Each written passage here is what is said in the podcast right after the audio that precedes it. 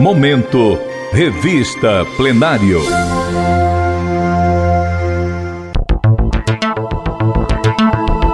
Ouça agora a reportagem Um Mercado de Histórias e Cultura. Texto publicado pela revista Plenário na edição de agosto, setembro e outubro de 2011, com narração de Marina Rates.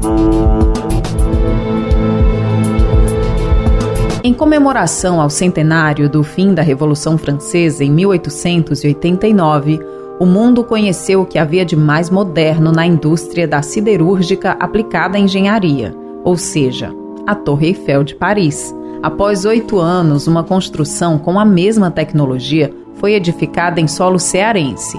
Surgia o mercado de ferro ou mercado da carne, que futuramente daria origem ao mercado dos pinhões e da Aerolândia. Inaugurado em 18 de abril de 1897, o mercado da carne foi um orgulho para os fortalezenses. Com a venda de verduras, peixes e carnes, o mercado era composto por dois pavilhões com uma avenida coberta que os unia. Antes, edificado na Praça Carolina, acabou perdendo sua função no abastecimento para produtos frescos no ano de 1938, quando o Mercado Central abriu suas portas.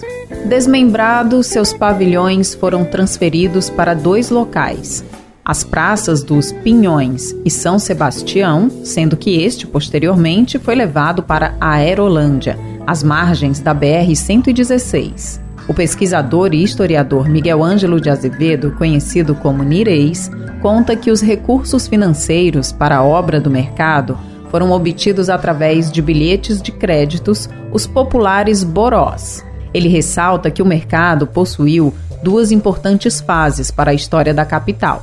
Segundo ele, o mercado da carne possuiu dupla importância em Fortaleza. Primeiro, quando foi inaugurada, sendo um marco da arquitetura para a época. Segundo, quando foi retirada e transferida toda a sua armação de ferro. Deixando sua antiga função de lado, onde antes era palco para a venda de alimentos, hoje transformou-se em um lugar voltado exclusivamente para a difusão da cultura cearense. O Mercado dos Pinhões agora é considerado um lugar boêmio da capital. Suas atrações variam desde o chorinho ao forró pé de serra. Um movimento que, segundo Nireis, passa a ser uma terceira fase de importância para Fortaleza. A diretora do mercado, Silvana Lima, alerta que o mercado dos pinhões não pode ser confundido com o antigo, o da carne. Ela ressalta que o mercado da carne deu origem ao dos pinhões pela estrutura do atual que veio do antigo, Porém, os dois possuem funções distintas. Mesmo no início, trabalhando com alimentos, atualmente o mercado divulga os talentos culturais do nosso estado. Toda sexta-feira, no lugar, era garantido o chorinho no mercado. Era lá que, a partir das 21 horas, os amantes do choro e do samba se reuniam para ouvir, tocar e dançar clássicos de compositores e intérpretes, como Pixinguinha, Altamiro Carrilho, Chiquinha Gonzaga e Zé da Velha. O grupo Cordas que Falam é quem dava o tom. A cada 15 dias, tocando no lugar e revezando-se com o chorão referencial, o Macaúba. Há dois anos, frequentando o local, Hélio Leite, 71 anos e advogado, e Luzia Leite, assistente social, afirmaram que o mercado oferecia um ótimo programa cultural em ambiente familiar e com segurança. Hélio relembra a época em que fazia compras no mercado. Para ele, em especial, o mercado traz inúmeras recordações, pois sempre fazia compras lá. Outro casal frequentador do local são os professores Gilberto e Mônica Góes. Eles confessam que não conheciam o mercado como opção de divertimento em Fortaleza. Moradores de Calcaia, eles foram ao local por recomendações dos amigos Gilberto pontua que a música e as pessoas transformam o lugar em um ambiente lúdico e boêmio.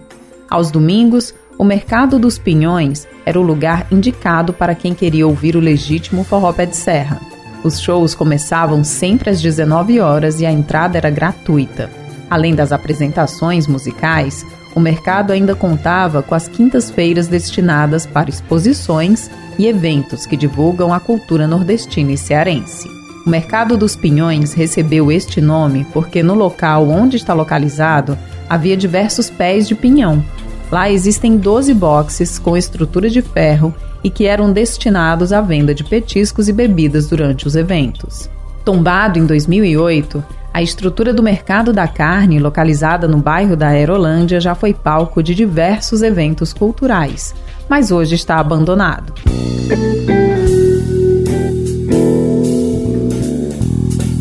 Você ouviu a reportagem Um Mercado de Histórias e Cultura. Texto publicado pela revista Plenário na edição de agosto, setembro e outubro de 2011, com narração de Marina Rates.